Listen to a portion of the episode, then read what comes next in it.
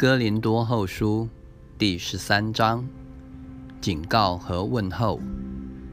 这是我第三次到你们那里去，凭两三个人的口做见证，句句都要定准。我从前说过，如今不在你们那里，又说，正如我第二次见你们的时候所说的一样，就是对那犯了罪的和其余的人说。我若再来，必不宽容。你们既然寻求基督在我里面说话的凭据，我必不宽容，因为基督在你们身上不是软弱的，在你们里面是有大能的。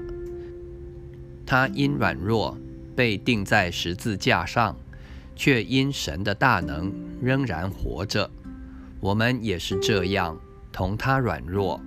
因神向你们所显的大能，也必与他同活。他们总要自己省察，有信心没有，也要自己试验。岂不知你们若不是可弃绝的，就有耶稣基督在你们心里吗？我却盼望你们晓得，我们不是可弃绝的人。我们求神叫你们一件恶事都不做。这不是要显明我们是蒙悦纳的，是要你们行事端正，任凭人看我们是被弃绝的吧。我们凡事不能抵挡真理，只能扶助真理。即便我们软弱，你们刚强，我们也欢喜，并且我们所求的，就是你们做完全人。